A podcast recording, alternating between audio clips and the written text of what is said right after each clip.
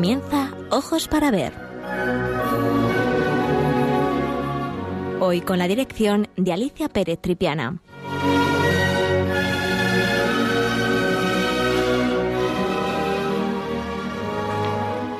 Buenos días, queridos amigos de Radio María. De nuevo con todos ustedes para hablar de arte. El tema elegido para el programa de hoy es hablar sobre los santos. El Museo del Prado cuenta entre sus espléndidas colecciones con numerosas obras cuyo tema principal son los santos.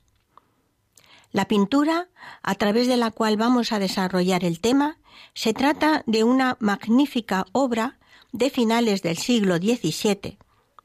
Su autor, Francisco de Herrera, conocido como Herrera el Mozo.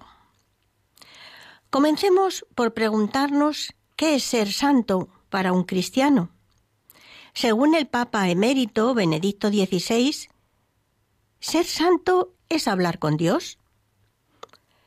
Como el que habla con un amigo, un diálogo directo e ininterrumpido, que hace que nuestros miedos y nuestras dudas desaparezcan ante Él, y también los retos del día a día y nuestra vida se dirija hacia, Dios, hacia dos líneas fundamentales, que son amar a Dios y amar a los demás.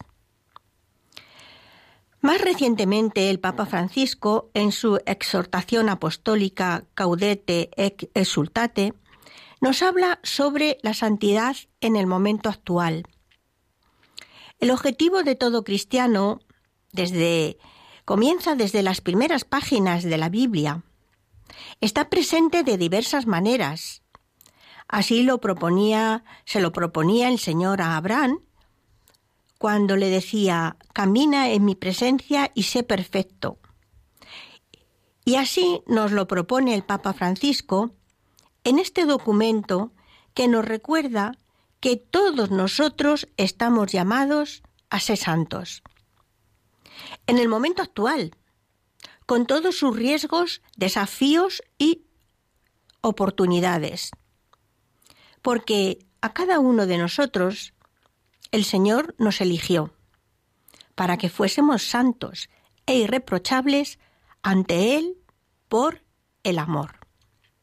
Ya se han dado cuenta ustedes las veces que se habla de el amor, amor a Dios, amor a, a los demás, pues bien, como les decía, el Museo del Prado cuenta entre sus espléndidas colecciones con numerosas obras cuyo tema principal son los santos. Es una iconografía muy apreciada por los cristianos desde los primeros siglos. ¿Por qué motivo? Pues por ser ejemplos de vida, por estar ya en la presencia de Dios y también por mantener con nosotros lazos de amor y comunión. Vamos a ver mm, de una manera rápida un poco de esta iconografía, cómo se ha ido desarrollando a través del tiempo. Las primeras representaciones de los santos se remontan al siglo II y hay que buscarla en la decoración de las catacumbas. Estas representaciones se desarrollaron muy rápidamente en los siglos III y IV. En un principio se reproducían escenas simbólicas, también del Nuevo y del Antiguo Testamento. Mas estas representaciones no, no tenían carácter de culto. Estaban allí para ser instrucción de los asistentes. Es en el siglo III cuando comienza a darse culto a los mártires. Y en el siglo siguiente, en el que en la Iglesia se desarrolla ya este tipo de representación sin dificultades políticas, pues la paz de, de Constantino proporciona la libertad.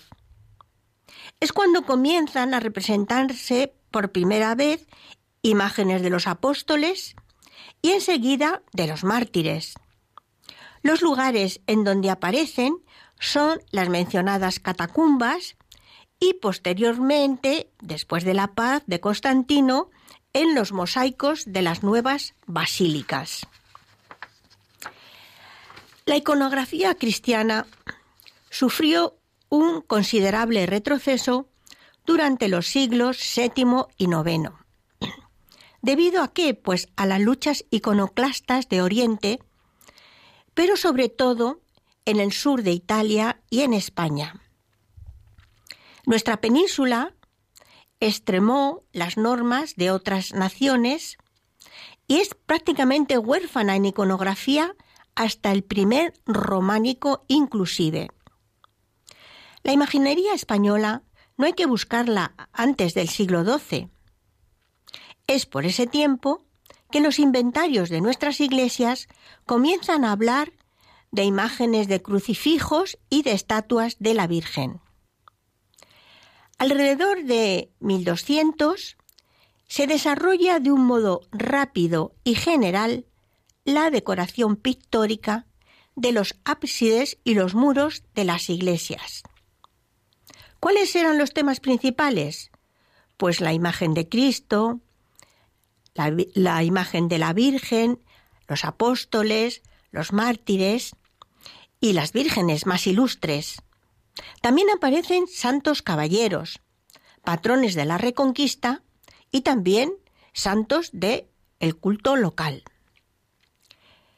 El repertorio iconográfico se ensanchará más todavía en los retablos y en la decoración escultórica durante el periodo gótico.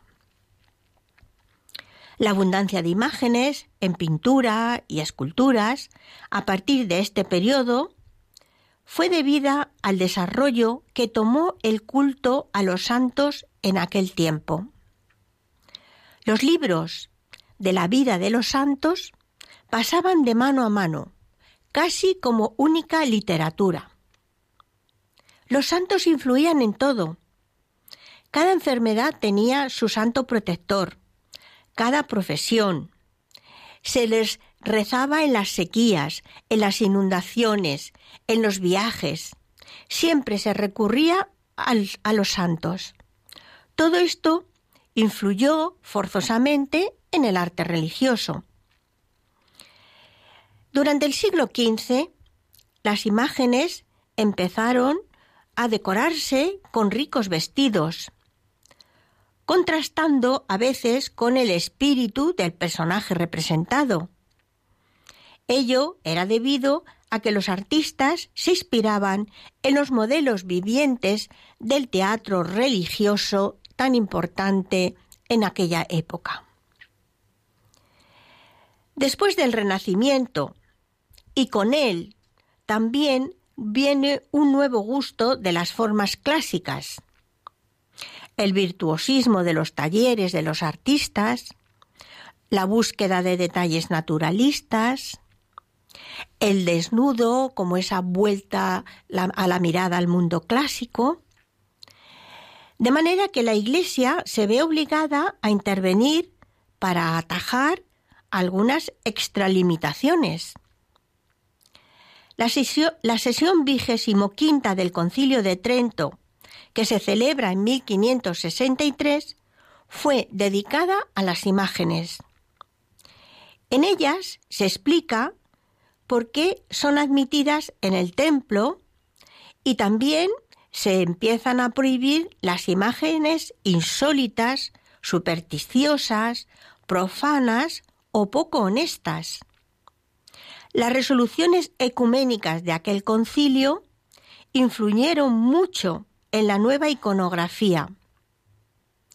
A la iconografía española no le afectó mucho, pues las obras de tema religioso de artistas como Morales el Divino, Zurbarán, José de Rivera, Velázquez, Murillo y un largo etcétera, fueron fruto de un intenso sentir religioso que imprimió una época de esplendor que duraría dos siglos.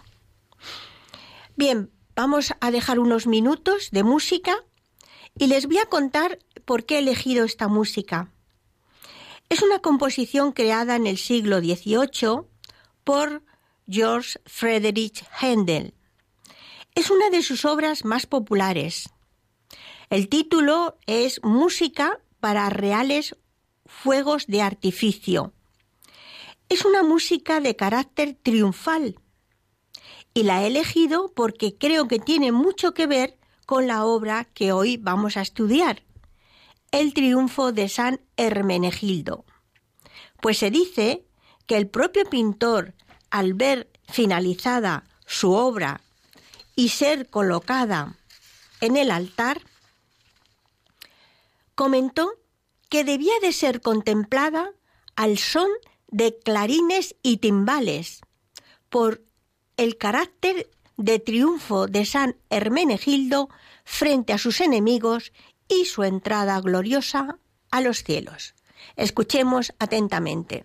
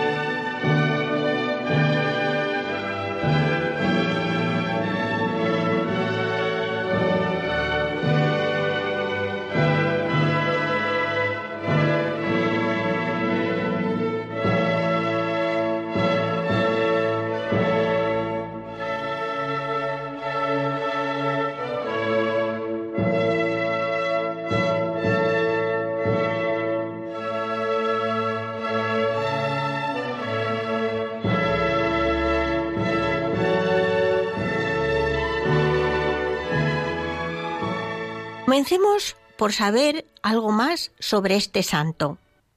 Es el protagonista de la obra. Es un santo un tanto especial. Se especula que nació en Medina del Campo en el 564, en el siglo VI, y murió en Tarragona en abril del 585.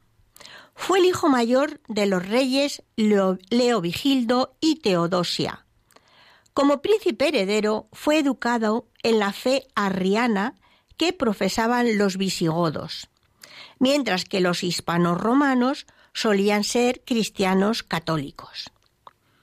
A los 15 años se casó con una princesa franca que era cristiana, y el joven matrimonio fue enviado por el rey a la Bética como gobernadores. En Sevilla y bajo el influjo de su esposa y de San Leandro, se convirtió al catolicismo. Entonces fue cuando aparecieron tensiones entre el rey y su heredero, aumentadas por la segunda esposa de Leovigildo, que odiaba a los cristianos. Las fricciones a las que se unió una sospechosa relación de Hermenegildo con los bizantinos asentados en Hispania, desembocaron en un conflicto armado entre padre e hijo que duraría tres años. En la contienda participaron a favor de Hermenegildo bizantinos y suevos. Leovigildo fue controlando la situación y poco a poco consiguió que su hijo fuera abandonado por sus aliados y terminó por sitiarlo cerca de Sevilla. Hermenegildo entonces huyó a Córdoba, donde su hermano Recadero, ahora ya empiezan a sonarnos algunos nombres, ¿verdad? Lo convenció para que se entregara y así conservara la vida. Fue apresado y confinado en Valencia. Pero entonces su cuñado, el rey de los francos, decidió ayudarlo invadiendo la Galicia visigoda. Hermenegildo, aprovechando la ocasión, escapó de la prisión para unirse al ejército franco, pero de nuevo fue capturado en Tarragona y encerrado de nuevo. Leovigildo le ofreció el perdón si renunciaba a su fe católica y regresaba al arrianismo. Como el príncipe se negó y rechazó la comunión que le ofrecía un obispo arriano, fue decapitado en el año 586. Su hermano Recadero, nuevo rey tras la muerte de su padre Leovigildo, tres años después, en el tercer concilio de Toledo, adjuró del arrianismo y junto a varios nobles y altos dignatarios eclesiásticos se convirtió al cristianismo. Las iglesias arrianas fueron expropiadas y el catolicismo se convirtió en la religión oficial. El pueblo visigodo se convirtió al catolicismo y se produjo la unificación religiosa de la península ibérica. Antes de seguir, les voy a decir que si quieren ver la imagen de la que a continuación vamos a hablar, del cuadro, pueden ustedes entrar en eh, Twitter, arroba Radio María Spain, todo junto, y ahí podrán ver la imagen de la que a continuación vamos a hablar. ¿Qué es lo que vemos en esta obra? Esta obra es un lienzo, eh, es un óleo sobre lienzo de un gran tamaño, 3 metros 26 por 2 28. Hemos dicho y vamos a ver cómo es una, un cuadro de altar. Es obra de Real Mozo y que lleva por título, como también hemos comentado, El triunfo de San Hermenegildo. Bien, lo que nos encontramos ante el cuadro es algo eh, espectacular. Es una obra dinámica, aérea y colorista. Es un lienzo de altar, como decía, que podría verse en Madrid en el momento de su instalación pintado entre julio y octubre de 1654. Lo pintó inmediatamente después de su regreso de Italia y constituyó el recuadro central del retablo del convento de los Carmelitas Descalzos de Madrid, que es la actual iglesia de San José. El tratadista del siglo XVII, Antonio Palomino, relata como testimonio de la vanidad del artista, se abren comillas, que dijo que ese cuadro se debía de ver, como les he comentado al principio, de una manera diferente. Incluso habría que colocar una música, una música de clarines y timbales, precisamente por esa sensación de triunfo de eh, ese príncipe que había preferido morir ¿eh? por no renegar de su fe católica.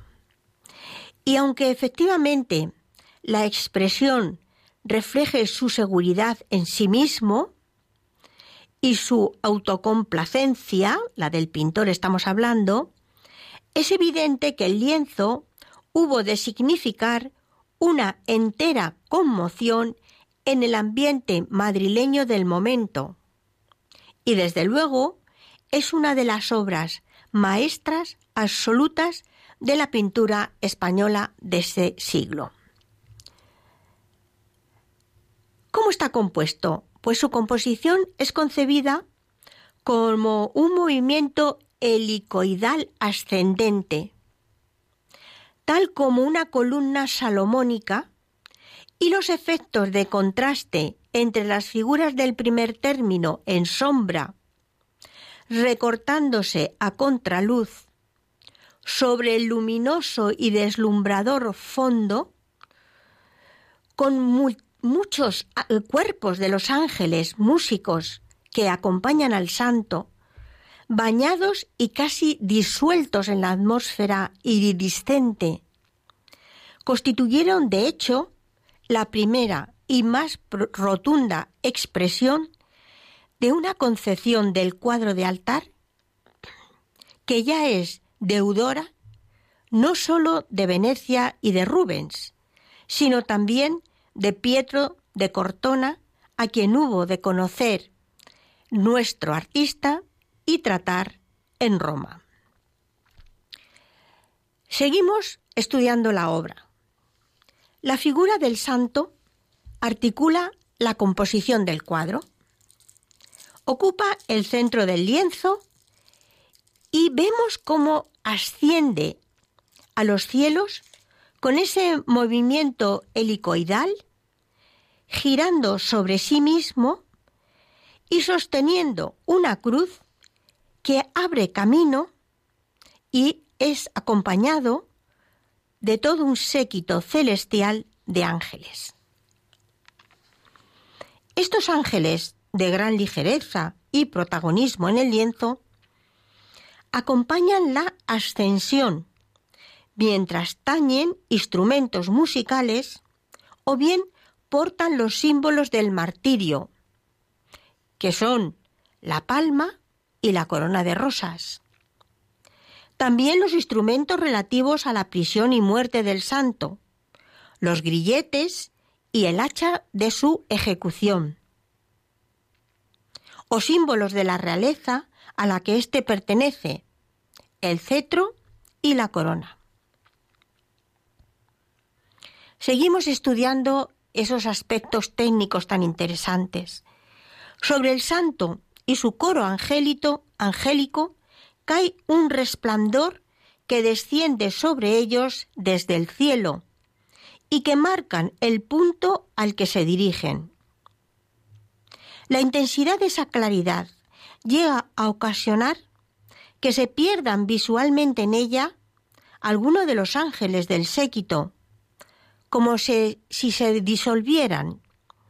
Por el contrario, el rey Leovigildo, que ha condenado a muerte a su propio hijo, y el obispo Arriano, que ha intentado en vano que traicione a su fe, han sido representados en estado de conmoción y asombro a los pies del mártir, de una manera que sugiere connotaciones de caída al abismo por su postura, su posición en el borde inferior del lienzo y por su oscuridad al ser representados en contraluz contra la luminosa escena de la ascensión de San Hermenegildo.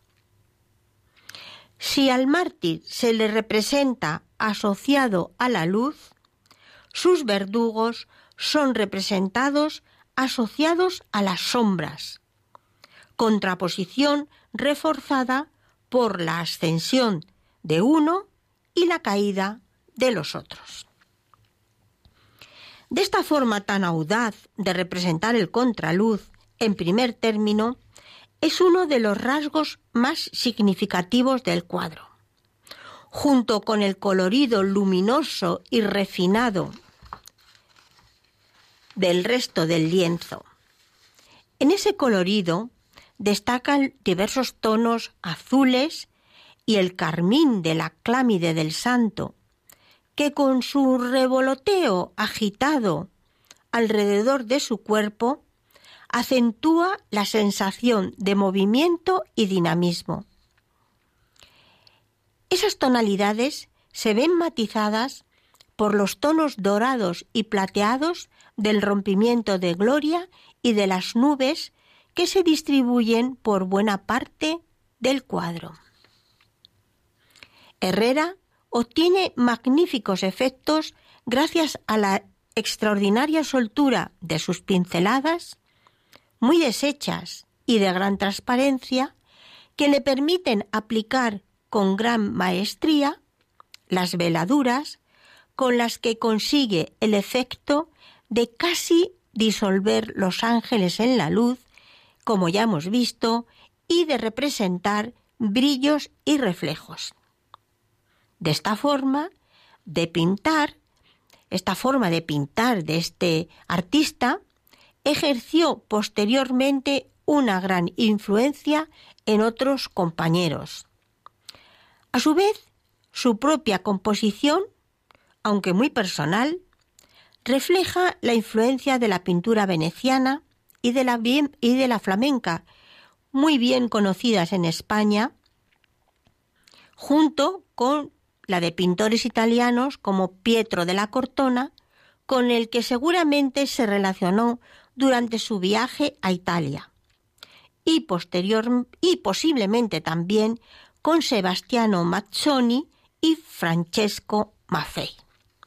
Bueno, vamos a hacer otro tiempo para disfrutar de esa música tan preciosa de Händel, música para reales fuegos de artificio, que acompañan también a esta obra.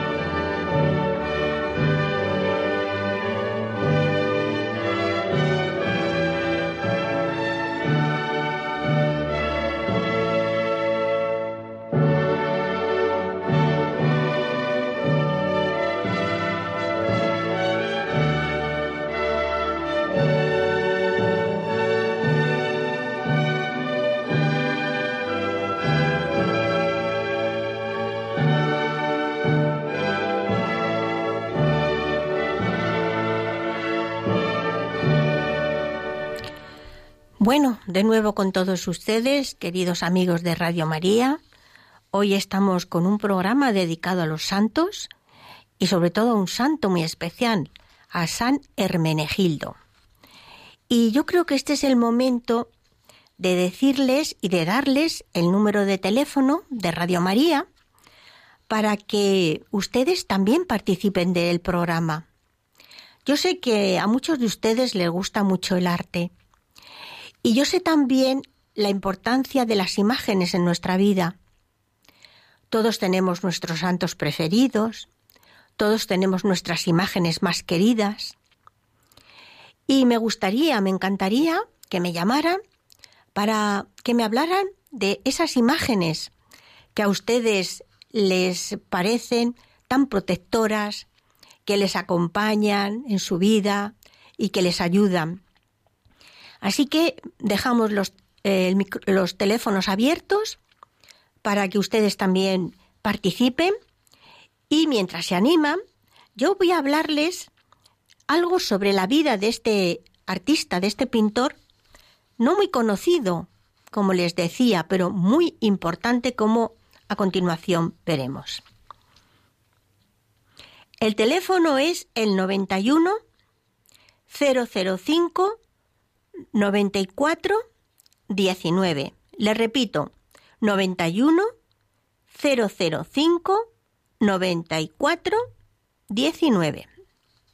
Bien, pues vamos a seguir hablando de este pintor que realmente su nombre, aunque hemos estado refiriéndonos a él todo el tiempo como Herrera el Mozo, se llamaba Francisco de Herrera Inestrosa era pintor, pero también arquitecto, también escenógrafo, y que destaca por ser el introductor del pleno barroco en el entorno cortesano y en el sur peninsular. Fue el segundo hijo de María Inestrosa y Francisco de Herrera el Viejo.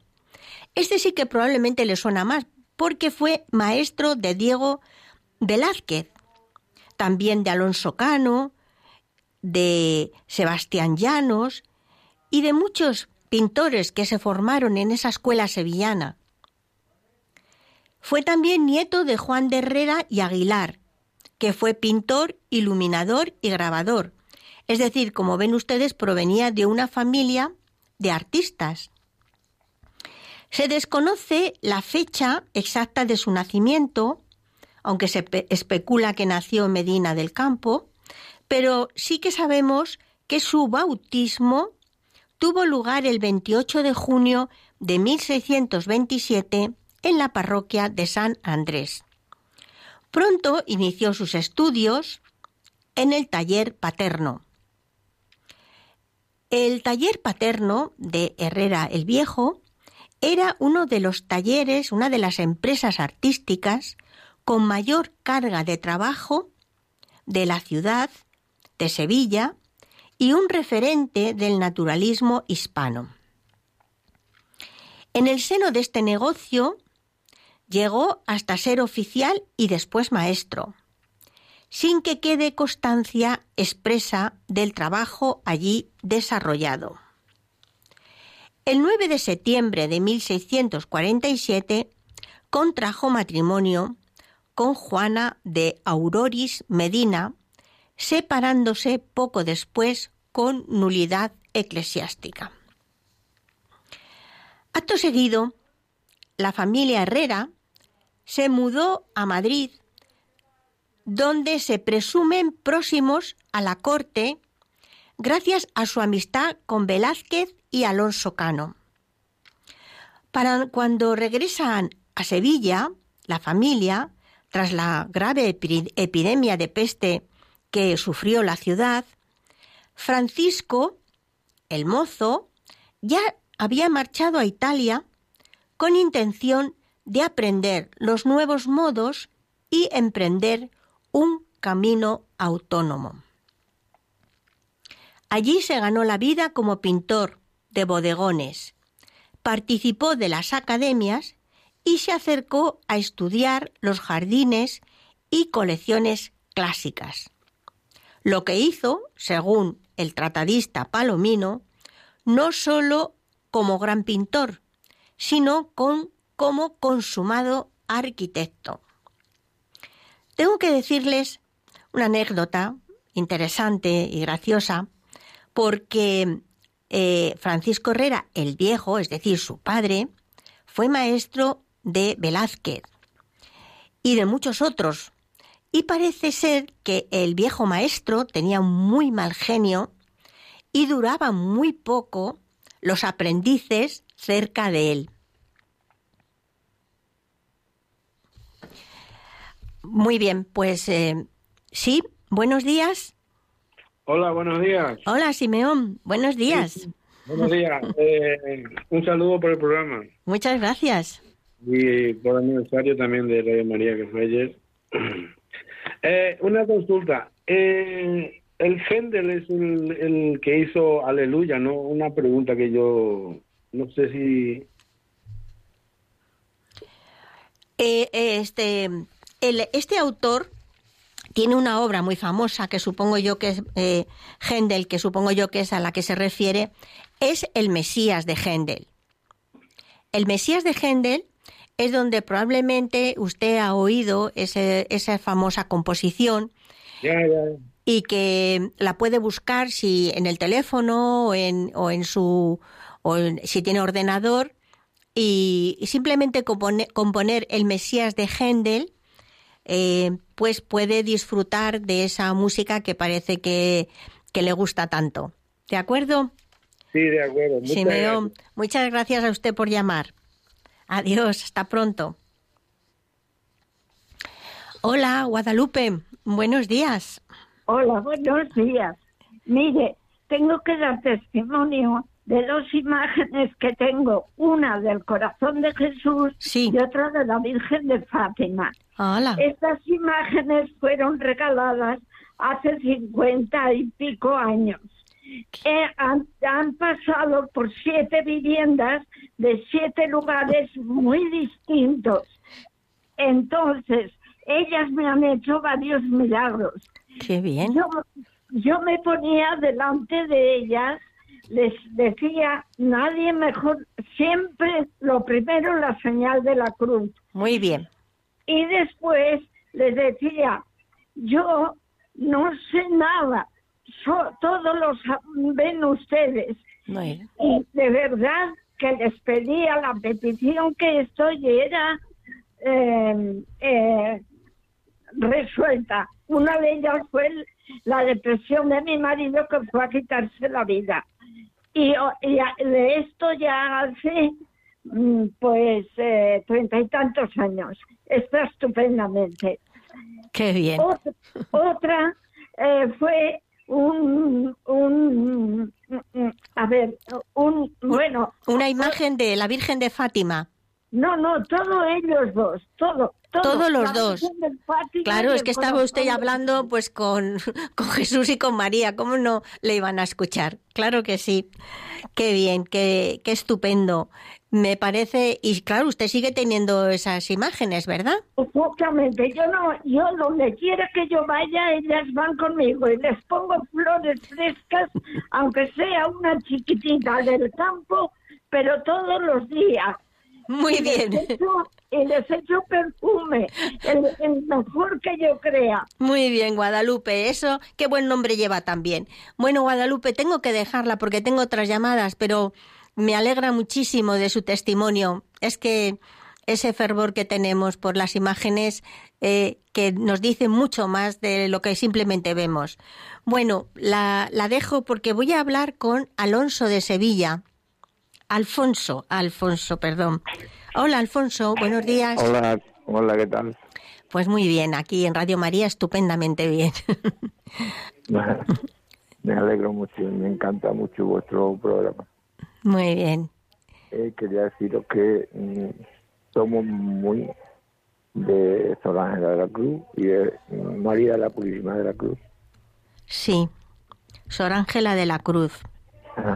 Qué buena santa. De la Cruz. Qué buena santa. Y también tienen ustedes una, una imagen que siempre a la que siempre acuden, ¿no? Cuando tienen algún problemilla o simplemente porque les gusta, ¿no? Estar con ella. ¿Cómo es la imagen? ¿Cómo es la imagen, Alfonso? Es una imagen, bueno, la hicimos de un, aquí un, un imaginero. Un imaginero, sí. Sí, que nos la, nos la hizo del mismo convento, igual que la del convento de, de Ah, qué bien. Ah, sí, sí, es la misma imagen. Qué bien, qué bien. La verdad que... Fenomenal. Bueno, pues... ¿Y, saben ustedes de quién es la escultura original? La original, no, yo sé que no la hizo Ricardo. Ya. Un tal Ricardo Rivelli. Ya. Es el que nos la hizo. Y estamos contentísimos con ella. Muy bien. Porque transmite transmite paz, serenidad, ¿verdad? En este mundo tan complicado que vivimos, es necesario que los santos nos echen una manita de vez en cuando para transmitirnos esa paz y esa tranquilidad que necesitamos, sin duda que sí. que sí. Muy bien, Alfonso. Pues nada, muchísimas gracias por llamar. Muchísimas gracias. Y me están diciendo que el escultor es eh, José Luis Sánchez el, escultor de, de, la, de la imagen, sí, de la original. Así que bueno, para que vean qué información tenemos más, más puntual. Muy bien, pues nada, voy a seguir con el programa y, y sigan ustedes con su preciosa imagen y con la protección de Sor Ángela de la Cruz. Hasta muy pronto. Bueno, pues eh, ya ven ustedes, amigos de Radio María, como bueno, hay tanta gente que tiene sus imágenes. Eh, incluso muchos, a mí es algo que me da mucha pena. Hoy en día cada vez menos, pero hay mucha gente que tiene que, lleva el nombre de un santo y que sabe muy poco o apenas sabe nada de ese santo. Y mm, yo creo que, mm, que debería de ser eh, nuestro santo protector, porque llevamos eh, su nombre y seguramente que, él, desde el, él o ella desde el cielo nos está, nos está protegiendo. Bueno, pues vamos a seguir con nuestro autor. Acabamos de decir cómo mm, la anécdota de cómo Velázquez y otros pintores de la escuela sevillana, de comienzos de esa escuela sevillana, tuvieron como maestro a su padre, a Herrera el Viejo, pero que debido, según dicen las crónicas, a su mal carácter, pues eh, eh, muy pronto lo, abandonaban. Bueno, no sabemos si ese fue el caso del hijo, el caso es que él se fue a Italia a, conocer ese mundo italiano tan importante que se había desarrollado en el Renacimiento y después en el comienzo del Barroco. Y como en 1653 el pintor vuelve a, la villa, a Madrid, trayendo consigo una nueva conciencia del arte y la profesión. Al poco tiempo los carmelitas calzados le encargaron la pintura para el retablo mayor de su capilla que debía presidir el triunfo de San Hermenegildo, del que ya hemos hablado. La presentación del lienzo supuso la entrada definitiva del pleno barroco en España, que si bien había sido ensayado tímidamente por sus colegas, ahora se desplegaba con un gran alarde técnico y compositivo. La repentina muerte de su progenitor lo llevó a regresar a Sevilla para hacerse cargo de su herencia en 1655. Lo que en principio se previó como un mero trámite se convirtió en un lustro de trabajo y reconocimiento. Llegó a abrir su propio taller en la puerta de Jerez, donde realizó principalmente retratos y temas eucarísticos. Al año de su llegada se incorporó a la Archicofradía Sacramental del Sagrario, para la que realizó una obra también preciosa, que a lo mejor en algún momento la, la veremos, que se titula Alegoría del Triunfo de la Eucaristía, obteniendo un nuevo éxito que supuso la revolución de profesionales ya consagrados, como Bartolomé Esteban Murillo y Juan de Valdés Leal. Seguidamente ejecutó el éxtasis de San Francisco para la catedral que terminaría por consagrarlo entre sus vecinos. No obstante, el gesto más, más importante de su estancia fue la creación en 1660, junto a Murillo, de una academia de dibujo con sede en la Casa de la Lonja.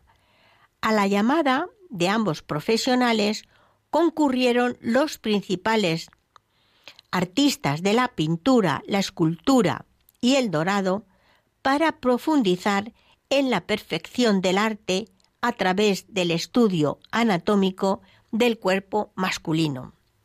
Diríamos que es la primera academia que se, se funda en España a imitación de las academias italianas. En el verano de ese mismo año, tras conocer el fallecimiento de Velázquez, abandona la ciudad de Sevilla para regresar a Madrid en busca de una nueva posición social. Regresaba entonces al circuito profesional centrándose en la elaboración de las series para retablos y pinturas al fresco. De entre los primeros destaca una preciosa obra que se titula El sueño de San José, realizada en 1661 para el Colegio de Santo Tomás. Herrera también participó en los fastos de la beatificación de Fernando III en Sevilla, ejecutando la portada y la dedicatoria del libro panegírico que, publicó la sede hispalense. Y cuando llegó la regencia de María Ana de Austria, supuso para España un continuo desequilibrio político que fue utilizado, no solamente político, sino social, incluso artístico, que fue utilizado por el pintor para posicionarse como candidato a artista, a pintor de palacio. Se hizo entonces imprescindible como creador de ambientes en la corte cuando Fernando de Valenzuela se puso al frente del gobierno. Sus primeros trabajos fueron como escenógrafo, eh, estando al frente de la decoración teatral de las temporadas de invierno en el Salón Dorado del Alcázar. También, eh, tras la llegada al poder de don Juan José de Austria, Herrera adquirió la plaza de maestro mayor de obras reales y tuvo una oposición fuerte de los arquitectos de profesión que veían como este artista pues invadían su espacio. Tras la muerte de don Juan José de Austria, pues supuso la paulatina desfenetración, desfenetración del pintor en favor nuevamente de otro artista, José del Olmo. De tal manera, su último encargo importante vendría de la mano de María Luisa de Orleans, siendo responsable de la adecuación de sus aposentos, de la decoración del recorrido de su entrada en Madrid, diseñando arcos de triunfo y de la adaptación del Palacio de Uceda y de los edificios colindantes a casa de la madre de la reina madre. Falleció el 25 de agosto de 1685, siendo enterrado en la parroquia madrileña de San Pedro y habiendo testado anteriormente por Ángela Robles, con quien convivía desde hacía años en una casa de la calle del Almendro. Pronto su trabajo quedó oculto por los nuevos gustos y por el interés tan tremendo que había desarrollado en la sociedad ni más ni menos que Bartolomé Esteban Murillo. Bueno, vamos a dejar otro tiempo para que ustedes vuelvan a asimilar todos estos datos que yo le estoy dando sobre este programa, este programa que habla sobre los santos y que, como acabamos de ver, ha habido oyentes que nos han llamado para hablarnos precisamente de esos personajes em, que les acompañan, de esas imágenes sobre esos santos que les acompañan, como en el caso de Guadalupe, que nos comentaba que había he cambiado 50 mm, veces, eh, había, lo mantenía hacía 50 años y que habían cambiado muchas veces de casa y que siempre ella llevaba a sus imágenes, en este caso del corazón de Jesús, de la Virgen de Fátima, y que les había pedido cosas a veces muy, muy, muy importantes y que siempre se las había concedido. Así que bueno, vamos a un poquito más de música y seguimos con nuestro programa.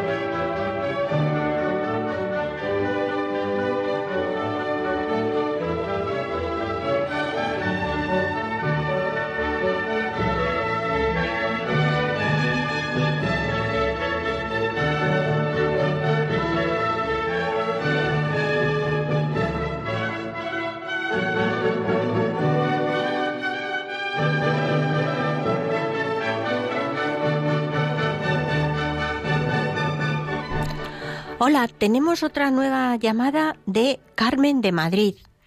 Hola, Carmen. Buenos días. Buenos días.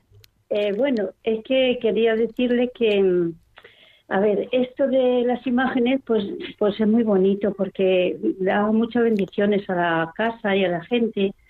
Muchas veces te encuentras solita y pues recurres a, a la imagen, es como si estuvieras viendo a tu madre o Madre Maravillas es maravillosa para ayudarte, para todo. Y nuestra madre, pues yo he visto como cada imagen nos transmite una, eh, una esta de nuestra vida. Nuestra Señora de Chestokova, eh, cuando una gran, como está rayada así la cara, la cara eh, tiene así una raya, pues eh, muchas mujeres están pues rayadas por la vida. Bien. Eh, la, Virgen de Fátima, pues desde que éramos jóvenes, pues eh, es que es algo pues muy bonito, la Virgen de Fátima y los pastorcitos, eh, pues muy bonito es la oración, como nos dice, pues hay que orar, recordar el rosario. Y también la que me encanta últimamente es nuestra Madre de Guadalupe. Esta imagen donde esto, yo solo digo mucho a los jóvenes, de que hacemos y no creen así mucho, la gente eh, están un poco que no, ah, pues mira, pasaros y, investigar la imagen de, la Virgen de Guadalupe para pues que veáis para que veáis los ojos y todo, porque ahora hay cosas muy modernas y lo han descubierto. Entonces, eh, es que es, es algo que, pues que te llega al corazón, que, lo, que la quieres muchísimo a la Virgen, y San José, igual, llega a tu casa, San José, eh, capillitas de estas que van por las casas, y dices, pues algo me, trae para guardarnos, algún problema tenemos y San José nos protege. Claro que sí. lo veo así. Pues me parece muy interesante sus reflexiones. Ah, y otra cosa, eh, por último, como ya veía yo que esto, pues íbamos bastante a Fátima, Sí. Eh, siempre hemos comprado imágenes bendecidas allí, por supuesto. Y venía, por ejemplo, una amistad que tenemos en México, pues una imagen. Otra en, Estados Unidos, otra en Brasil, otra en Cuba. Bueno, yo no sé las imágenes que hemos repartido, porque como que nos lo pide la Virgen, de que de que y, ha habido muchas controversias, ¿eh? Sí, Muchísimas controversias, que no todo el mundo acepta las imágenes. ¿eh? Ha sido un dolor muy grande a veces. Ya. Pero bueno. Bueno, pero imágenes, o sea, vamos a ver, la imagen no deja de ser una imagen, eh, pero que es verdad, eso que decía usted, que parece que viéndolas las tenemos más cerca, podemos hablar, tener una conversación con ellas. Mire, hay una cosa muy interesante que Santa Teresa lo decía, eh, que ella necesitaba de las imágenes porque tenía una imaginación muy pequeña, muy corta, decía. Y entonces que, que las imágenes le ayudaban mucho. Entonces, bueno, en ese sentido, que nos ayuden a rezar, que nos ayuden a ponernos en comunicación, como decía eh, el, el, Papa emérito Benedicto XVI, ¿no? Eh, nosotros hablamos con Dios pero también podemos hablar con los santos y podemos eh, comunicarnos y contarles nuestras penas y contarles nuestras alegrías. En fin, es el amigo que nunca, nunca te abandona. Entonces, me parece muy interesante. Y lo de Nuestra Señora de Guadalupe, ahora mismo en el Museo del Prado hay una exposición preciosa, Tornaviajes se titula, que habla de todas esas imágenes que llegaron desde el Nuevo Mundo, desde Hispanoamérica a España después de la conquista y los años sucesivos y ha venido, han traído una serie de imágenes de la Virgen de Guadalupe que es que son absolutamente preciosas. Es, es una es una advocación que una con una devoción impresionante cuando uno va he tenido oportunidad de ir a México y ver cómo el pueblo mexicano ama y, se postra ante la Virgen de Guadalupe y realmente es algo absolutamente emocionante y bellísimo. Así que bueno, pues nada, me alegro mucho de que haya compartido con nosotros todas estas imágenes. La de Fátima me encanta que la mande usted por medio mundo. y la de Chester. ¿eh? Ha estado en Angola, está en Estados Unidos, y se lo llevan, se la llevan nuestros hermanos protestantes. A los protestantes se lo han dado y me lo han cogido con más cariño. Bueno, pues eso, eso es un comienzo. Eso es un, un comienzo importante, sí señora. Estoy totalmente de acuerdo. Así que bueno, pues nada, Carmen, eh, enhorabuena y siga usted con esa labor tan bonita. ¿De acuerdo?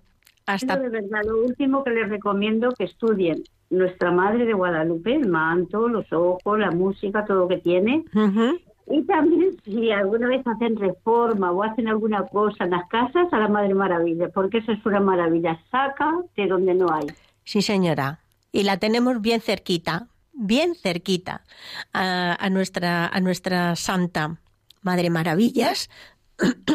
Podemos ir a, rezarla a su donde eh, su mausoleo y la verdad es que sé de muchos casos que han ido a pedirle pedirle cosas y, se las ha concedido. Así que, muy bien, pues eh, que siga usted igual y, hasta muy pronto. Em, pues parece ser que eh, ya mm, ha terminado nuestro tiempo, nuestro programa. Me quedaba un poquito solamente de hablarle de la importancia de este pintor en la escuela española y cómo el color el triunfo del color es absolutamente fundamental en estos últimos años de, del, siglo XVII, del barroco, pero lo dejamos para otro momento del que buscaremos un tema que les interese tanto como el de los santos que hemos explicado y que hemos dedicado el programa de hoy. Pues hasta muy pronto y nos vemos eh, seguramente, sin duda, el, el mes que viene. Adiós.